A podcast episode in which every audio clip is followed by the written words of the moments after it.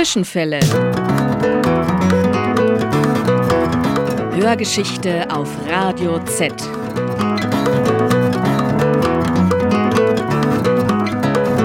War da was? Ja, gegenläufige Erinnerungen. Die Radikalen der alten Frauen. Der Aufstand gegen die WAA. Die renitenten Nonnen des Mittelalters. Zwischenfälle. Hörgeschichte auf Radio Z. Beunruhigende Aktualität der Vergangenheit.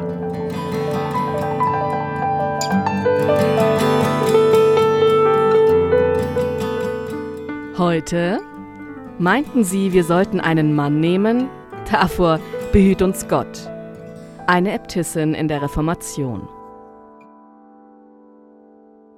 Es war zu Beginn des Jahres 1525, als in der Reichsstadt Nürnberg alle Zeichen der Zeit auf einen Umbruch hindeuteten, auf große religionspolitische Veränderungen.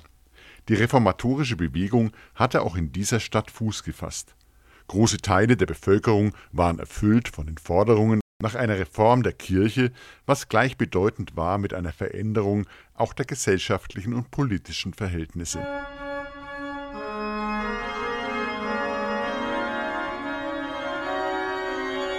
Als es im März 1525 schließlich zur offiziellen Einführung der Reformation in Nürnberg kam, wurde auch Caritas Pirkheimer, die bedeutendste Äbtissin des hiesigen Klarissenklosters, hineingezogen in diesen Strom der Ereignisse, da in evangelischen Gebieten die Klöster keine Daseinsberechtigung mehr haben sollten. Auch der Nürnberger Rat wollte die geistlichen Konvente schließen lassen. Im Gegensatz zu den meisten Männerklöstern in der Stadt leisteten allerdings vier der fünf Nürnberger Frauenklöster gegen diese drohende Schließung massiven Widerstand. Nur die Zisterzienserinnen aus Großgründlach bei Erlangen gaben bereitwillig 1525 ihre klösterliche Lebensgrundlage auf und übergaben dem Rat alle ihre Klostergüter. Eine der führenden Vertreterinnen dieses Widerstands wurde dabei Caritas Pirkheimer, die durch ihre Gelehrsamkeit und ihre weitreichenden Kontakte gezielt, geschickt und diplomatisch mit den Reformatoren ihrer Zeit in eine schriftliche und mündliche Auseinandersetzung trat. Tatsächlich hat sich Caritas Pirkheimer mit den ratsherrlichen Maßnahmen und den reformatorischen Lehrsätzen bis ins Detail beschäftigt. Sämtliche Männer aus dem reformatorischen Lager, die Rang und Namen hatten, setzten sich mit dieser Frau auseinander. Sie mussten dies tun, an ihr kam keiner vorbei. Die meisten haben sich an ihr fast buchstäblich die Zähne ausgebissen, sie sind gescheitert. Doch mit einem gelang es ihr, die neu aufgeworfene Forderung nach der Freiheit eines Christenmenschen auch für sich und ihr Frauenkloster einzufordern. Es war Philipp Melanchthon, der mit der Äbtissin ein Gespräch unter vier Augen führte. Über all diese Angelegenheiten sind wir aus erster Hand unterrichtet. Caritas Birkheimer hat Buch geführt über die stürmischen Ereignisse der 20er Jahre des 16. Jahrhunderts. Es sind ihre sogenannten Denkwürdigkeiten. Daneben existiert ein umfangreicher Briefwechsel, den sie mit namhaften Persönlichkeiten ihrer Zeit unterhielt. Aus diesem unschätzbaren Fundus können wir für diese Sendung von Zwischenfälle schöpfen.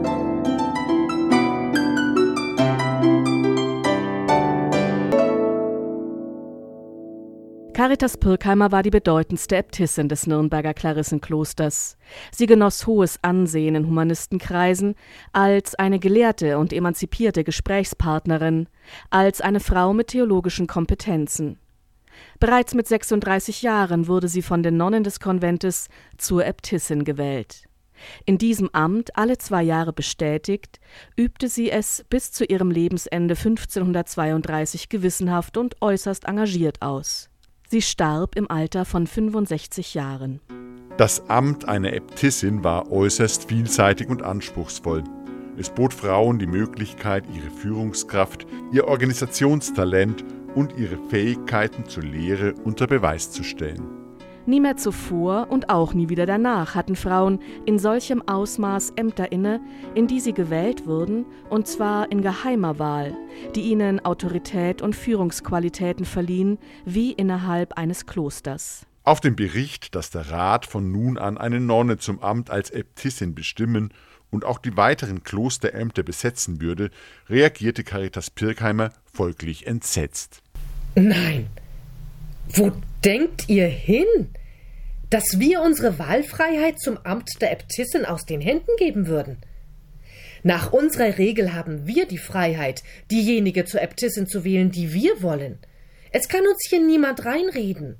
Und niemand hat die Macht, uns eine Äbtissin gegen unseren Willen vorzusetzen. So weit wird es noch kommen, dass ihr uns eine Äbtissin eurer Wahl geben würdet. Das werden wir uns nicht gefallen lassen. Denn so wenig wie wir wissen können, wer für euch in eurem Rat gut ist, so wenig könnt ihr wissen, wer für uns tauglich in unserem Kloster ist. Der Äbtissin muss es bewusst gewesen sein, dass ihre die einzigen öffentlichen Ämter in der Stadt waren, in die man Frauen wählte, da ansonsten Frauen von der politischen Mitsprache, wie wir wissen, bis ins 20. Jahrhundert ausgeschlossen waren. Für die äußere Repräsentation und die Verwaltung und Bewirtschaftung der Klostergüter hatte der Nürnberger Rat den Frauenklöstern einen sogenannten Pfleger vorgesetzt, der aus dem Patriziat stammen musste. Für das Klarissenkloster war der Ratsherr Kaspar Nützel zuständig. Er stammte aus einer der ältesten und vornehmsten Familien, war Jurist, hatte in Italien studiert und begleitete eine der beiden ranghöchsten politischen Positionen der Reichsstadt. Eine seiner Töchter lebte als Nonne im Kloster von Caritas Pirkheimer. Doch nun wurde dieser Kaspar Nützel einer der führenden Kräfte bei der Durchsetzung der Reformation. Schon bald übersetzte er die 95 Thesen Luthers ins Deutsche und trug dadurch zur Verbreitung des reformatorischen Gedankengutes maßgeblich bei. Er war es, der die Nonnen darüber in Kenntnis setzte, dass man statt den Mönchen als Seelsorger den Nonnen nun reformatorische Theologen vorsetzen würde, die die Predigten in den Frauenklöstern halten würden. Gegen diesen massiven Einschnitt in ihre klösterlichen Freiheiten brachte Caritas Pirkheimer vor, sollten wir erst Abtrünnige zu Seelsorger nehmen, die Gott meineidig sind, was sollten wir denn Gutes von ihnen erwarten können? Sie würden uns nichts anderes lehren, als was sie selber tun, nämlich Weiber nehmen und heiraten. Meinten Sie vielleicht, wir sollten auch einen Mann nehmen? Oh, dafür behüt uns Gott. Sie brauchen wirklich nicht hoffen, dass wir uns in dergleichen Dingen begeben werden. Darauf antwortete der Ratsherr Kaspar Nützel. Dabei wäre es ein so schönes Ding. Ich und die anderen Ratsherren werden dafür sorgen, dass nur noch verheiratete Priester in die Frauenklöster dürfen. So brauchen wir uns nicht zu sorgen, dass er euch nachstellt. Müssen wir denn dann dem Pfaffen und der Pfäffin und den Pfaffenkindern beichten? Außerdem befürchten einige von uns, dass das, was sie am Tage beichten, nachts der Frau erzählt wird. Die Predigten dieser neuen reformatorischen Geistlichen waren in vielen Fällen äußerst polemisch gegen den Klosterstand gerichtet. Der Pfarrer Andreas Osiander, tätig an der Lorenzkirche, hatte 34 Predigten in der Klarerkirche gehalten, aber, laut Aussagen der Äbtissin, weniger das Gotteswort gepredigt als vielmehr über die Nonnen gelästert. Vier Stunden lang habe sie sich mit ihm unterredet, aber mit seiner Lehre könne sie nichts anfangen. Das Urteil Osianders über Caritas Pirkheimer fiel nicht weniger hart aus. Sie ist ein unverschämt gelehrtes Weibsbild. Dennoch waren nachweisbar viele Frauen, gerade durch den Besuch evangelischer Predigten, zu einem neuen Glaubensverständnis gekommen. Mit ihrer Teilnahme an diesen neuen religiösen Formen trugen sie zu deren breiteren Akzeptanz innerhalb der Bevölkerung bei. Dass der Theologe, der dabei das Wort führte, nach wie vor männlich blieb, wurde selten hinterfragt und war ganz im Sinne der zeitgenössischen reformatorischen Vorstellung. Laut Martin Luther fordert die Ordnung, die Zucht und die Ehre, dass Weiber schweigen, wenn die Männer reden. Zum anderen meinte er, eine Frau verfüge gar nicht über die physischen Fähigkeiten, die das Predigen erfordere. Luther legt fest Wer predigen will, muss eine gute Stimme, ein gutes Aussprechen, ein gutes Gedächtnis und andere natürliche Gaben haben. Wer dieselbigen nicht hat, der schweige am besten still und lasse einen anderen reden. Paulus hat der Frau das Predigen ganz zu Recht verboten, denn einem Mann kommt es viel mehr zu, zu reden, und es gebührt ihm auch mehr, und er ist dazu geschickter. Auch die Patrizierin Ursula Tetzel war eine eifrige Gottesdienstbesucherin. Sie bekannte Ich habe durch Hören und Lesen so viele neue Erkenntnisse bekommen, dass ich nun gänzlich finde, der Klosterstand sei Gott unbekannt.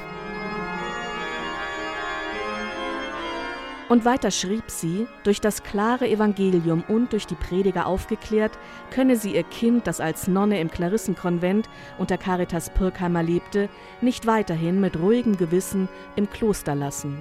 Meine Tochter soll zu mir kommen, damit sie das Evangelium möchte hören, wie man es in der Stadt mittlerweile predigt. Weshalb dieser Eifer? Was versprachen sich Frauen wie Ursula Tetzel von der Reformation? Neben dem Prediger der Lorenzkirche versuchte auch der evangelische Theologe Dr. Wenceslaus Link, die Nonnen zur Annahme der Reformation zu bewegen. Er war wie Martin Luther einst Mönch gewesen, hatte in Wittenberg studiert und sich dann der Reformation angeschlossen. Er schrieb mehrere Unterweisungen an die Nürnberger Nonnen und machte deutlich, welche gesellschaftlichen Aufgaben die Reformatoren für die Frauen vorsahen. Wie viele Frauen sind wohl unter euch, die zum allgemeinen Nutzen vielen Menschen dienen könnten? Zum Beispiel mit der Unterrichtung der Jugend, der Führung eines Haushaltes, der Regierung der Dienstboten, der Kinderzucht und anderen Werken. Diese Aufgaben wird Gott beim jüngsten Gericht als wahre Frucht seines Wortes anerkennen. Frauen, die nicht das Privileg besaßen, in einem Kloster zu leben, fühlten sich von der Aufwertung ihrer Rolle als Ehefrauen und Mütter durchaus angesprochen. Nicht mehr die gottgeweihte Jungfrau, sondern sie sollten nun die religiöse und gesellschaftliche Anerkennung erhalten.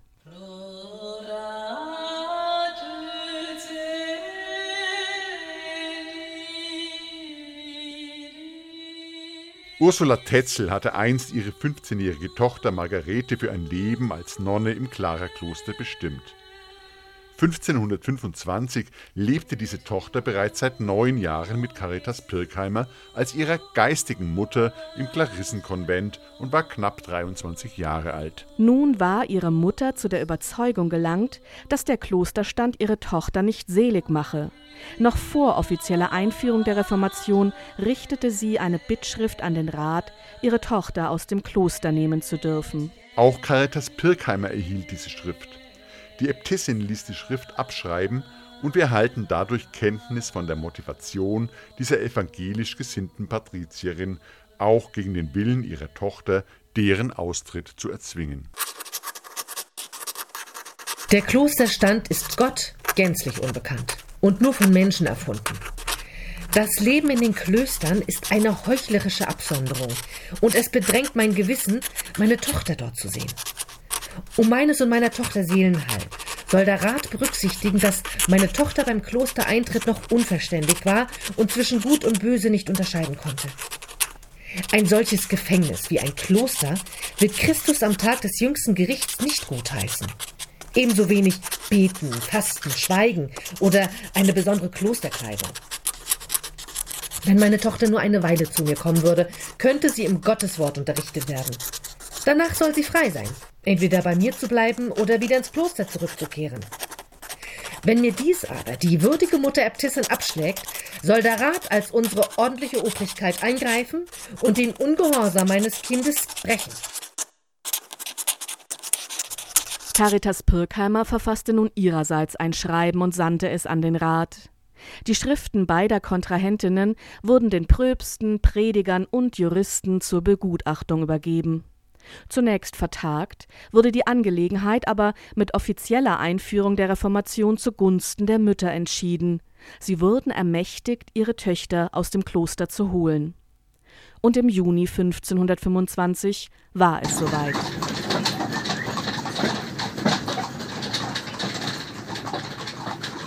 Es waren drei Patrizierinnen, die vor das Klarissenkloster gefahren kamen. Mit Gewalt wollten sie in das Kloster eindringen, was die Äbtissin ihnen verbot. Sie hätten aber die Erlaubnis des gesamten Rates, so die Mütter, jederzeit im Kloster ein- und ausgehen zu dürfen. Die Äbtissin entgegnete, die Kinder wollten zuvor ihre Väter sprechen, um zu erfahren, was diese dazu zu sagen hätten. Darauf reagierten die Mütter mit Zorn. Was das wohl die Väter anginge, schließlich hätten sie die Kinder ausgetragen und große Mühe mit ihnen gehabt, sie wüssten wohl, was sie täten und wessen Befehl sie hätten. Dieses Schauspiel, dass geistliche Frauen, die man jahrelang nicht mehr in der Stadt gesehen hatte, nun aus dem Kloster gebracht werden sollten, ließen sich viele nicht entgehen. Viele Menschen versammelten sich vor dem Kloster auf der Gasse und im Hof, um die Ereignisse mitzuverfolgen. Die Frauen betraten schließlich die Kirche, schickten die anderen Leute hinaus und schlossen die Tür hinter sich zu. Ihre Töchter befanden sich in der angrenzenden Kapelle und waren durch nichts zu bewegen, einen Fuß über die Türschwelle in die Kirche zu setzen. Es handelte sich um die 23-jährige Margarete Tetzel und um Katharina Ebner und Clara Nützel, 20 und 19 Jahre alt.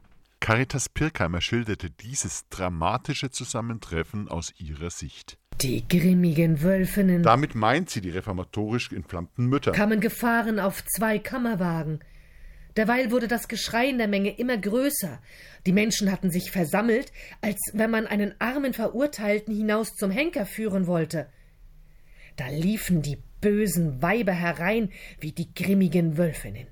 Da hießen die Weiber, die Kinder hinauszugehen. Wollten sie es aber nicht freiwillig tun, so wollten sie sie mit Gewalt hinauszerren. Da wehrten sich die starken Ritterinnen Christi. Gemeint sind hier die drei jungen Nonnen. Mit Worten und mit Werken, so viel sie vermochten, mit großen Weinen, Schreien, Bitten und Flehen. Aber es war weniger Barmherzigkeit da als in der Hölle. Die Mütter forderten ihre Töchter zunächst noch in ruhigem Ton auf, mit ihnen zu kommen. Sollten sie sich weigern, würden sie aber Gewalt anwenden, so die Drohung. Trotzdem wehrten sich die drei Nonnen heftig. Sie wollten auf keinen Fall den Konvent verlassen. Weshalb diese Vehemenz? Warum hielten die Nonnen so unbeirrbar an ihrem Klosterleben fest? Befreit waren diese Klosterfrauen von der Last des Gebärens. Bei acht bis fünfzehn Geburten, wie sie ihre weltlichen Schwestern zu leisten hatten, waren sie nur innerhalb einer geistlichen Frauengemeinschaft in der Lage, sich auch auf anderen Gebieten zu betätigen. Die Nonnen erhielten eine ausgezeichnete Bildung, eine entsprechende weltliche Schule gab es für Mädchen nicht und war auch nicht von den Reformatoren vorgesehen. Sie besaßen Lateinkenntnisse und hatten Zugang zu einer umfangreichen Klosterbibliothek, die zum Teil durch Schenkungen, zum Teil durch ihre eigene Schreib- und Übersetzungsarbeit entstanden war. Sie übten sich als Textilkünstlerinnen, sie sangen im Chor, und trotz reglementiertem Tagesablauf war das Klosterleben keines der entbehrungsreichsten. Das wollten die jungen Nonnen offenbar nicht entbehren. Ihren Müttern brachten sie entgegen, dass sie nicht entgegen ihrer Berufung zur Nonne jemandem gehorsam sein müssten. Die Nonne Katharina Ebner rief aus Da stehe ich und will nicht weichen. Kein Mensch soll mich vermögen, hinauszugehen. Zieht man mich aber mit Gewalt hinaus, soll es doch mein Wille nimmer ewiglich sein. Ich will es Gott im Himmel und aller Welt auf Erden klagen. Die jungen Frauen wurden schließlich mit Gewalt aus dem Kloster gezerrt. Weder den Nonnen auf dem Chor in der Kirche noch der Menge vor dem Kloster blieb es verborgen, dass viele Schimpfworte und Flüche ausgetauscht wurden.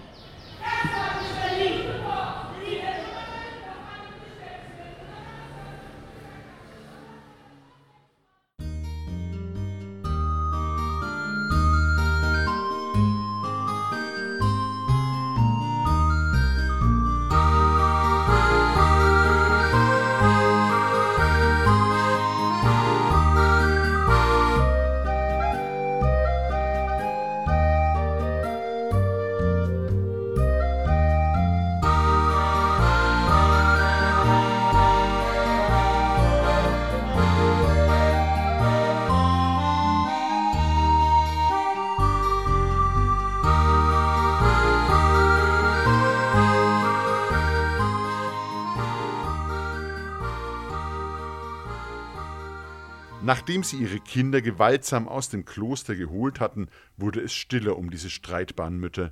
Sie hatten ihr Ziel erreicht. Die Töchter heirateten schließlich, ob mit oder gegen ihren Willen, wird wohl für immer ungeklärt bleiben. Der Nürnberger Rat hatte den austrittswilligen Nonnen, die eine Heirat eingehen wollten, zugesagt, man wolle sie finanziell unterstützen. Aus dem Konvent von Caritas Pirkheimer trat nur eine einzige Nonne freiwillig aus. Einen letzten Versuch, die Nonnen zur Annahme der Reformation und zu einem geschlossenen Austritt aus dem Kloster zu bewegen, startete der Pfleger Caspar Nützel, als sich Philipp Melanchthon Ende 1525 in Nürnberg aufhielt. Er bat ihn, sich auf ein Gespräch mit Caritas Pirkheimer einzulassen, wozu dieser einwilligte. Caritas Pirkheimer sah diesem Gespräch mit dem führenden Reformator, guten Freund und Mitarbeiter Martin Luthers aus Wittenberg mit gemischten Gefühlen entgegen. Über ihre Schwester Clara, die ebenfalls Nonne im Klarissenkloster war, bat sie ihren Bruder Willibald um Rat.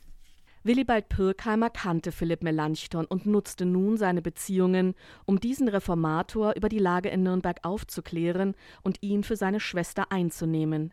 Er schrieb dem Professor in Wittenberg einen Brief. Salve. Ich sehe mich gezwungen zu dir, mein Philippus, zu fliehen und deinen Rat und deine Hilfe anzuflehen. Bei uns ist ein Kloster der heiligen Clara, in dem meine beiden Schwestern und meine beiden Töchter leben, als nun aber der Magistrat dieser Stadt aus Vernunftgründen ihre Rechte beschnitt, nahm er den Franziskanern die Seelsorge für die Klosterfrauen. Die Klosterfrauen haben dies nur sehr schwer ertragen. Da sie nun meinten, die Beichte müsse frei sein, wiesen sie jene, die der Rat bestimmt hatte, zurück. Und wahrhaftig, diese waren so, dass es nicht einmal mir gepasst hätte, ihnen meine Sünden zu bekennen. Diese Prediger verkündeten auch das Wort Gottes so schmachvoll und anmaßend, dass jene Ärmsten eher widerspenstiger als besser dadurch wurden. Das Geschlecht der Frauen will nämlich, wie du weißt, durch Überzeugung geführt, aber keineswegs gezwungen werden.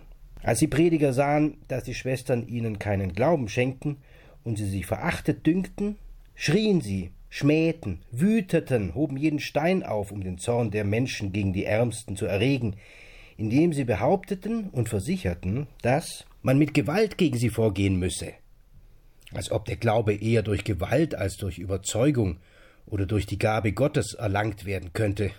Und es ist wahrhaftig fast wie ein Wunder, dass das Kloster nicht schon zerstört und niedergerissen ist, so feindselig ist der Hass, der gegen die Unglücklichen entfacht ist. Caritas Pirkheimer willigte in das Gespräch ein, stellte jedoch die Bedingung, dass es unter vier Augen stattfände. In vielem, so berichtete sie anschließend, seien sie einer Meinung gewesen, nur nicht in der Frage der Klostergelübde. Ihr Urteil über den reformatorischen Zeitgenossen fiel äußerst positiv aus. Er war bescheiden in seiner Rede, wie ich noch keinen lutherischen gehört habe. Es war ihm zuwider, dass man die Klosterleute mit Gewalt nötigte. Er schied in guter Freundschaft von uns. Melanchthon führte daraufhin mit dem Pfleger und den anderen Ratsherren ein eindringliches Gespräch. Es sei grob gegen Gott gerichtet gewesen, dass man die Frauen mit Gewalt zum neuen Glauben hatte zwingen wollen. Caritas Pirkheimer Ich hoffe, Gott hat diesen lutherischen Mann noch gerade rechtzeitig hergeführt. Denn es war zu derselben Zeit, als man auf ein neues beschlossen hatte, man solle uns aus dem Kloster treiben, die Klöster einreißen oder die Alten, die den neuen Glauben nicht annehmen wollten, in ein Kloster zusammenfärchen und die Jungen mit Gewalt in die Welt nötigen. Wollte Gott, es wäre jedermann so bescheiden wie Herr Philippus.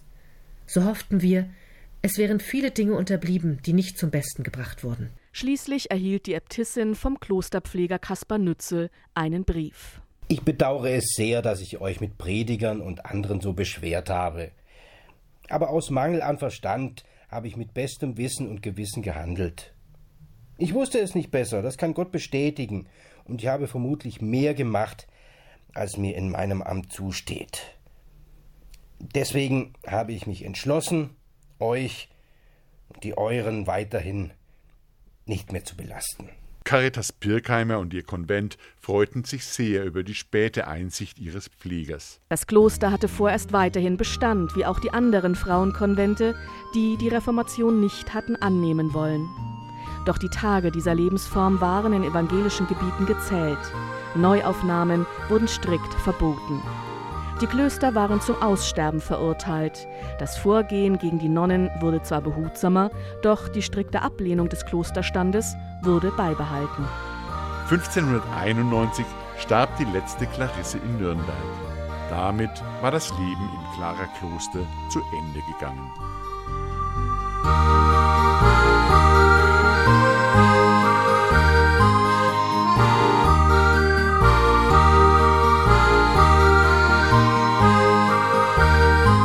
Es sprachen Jule Schröter und Markus Hepp. Mit Musik von The Tudor Consort, Diane Kay und Me Afeite la Baba en los Ochenta.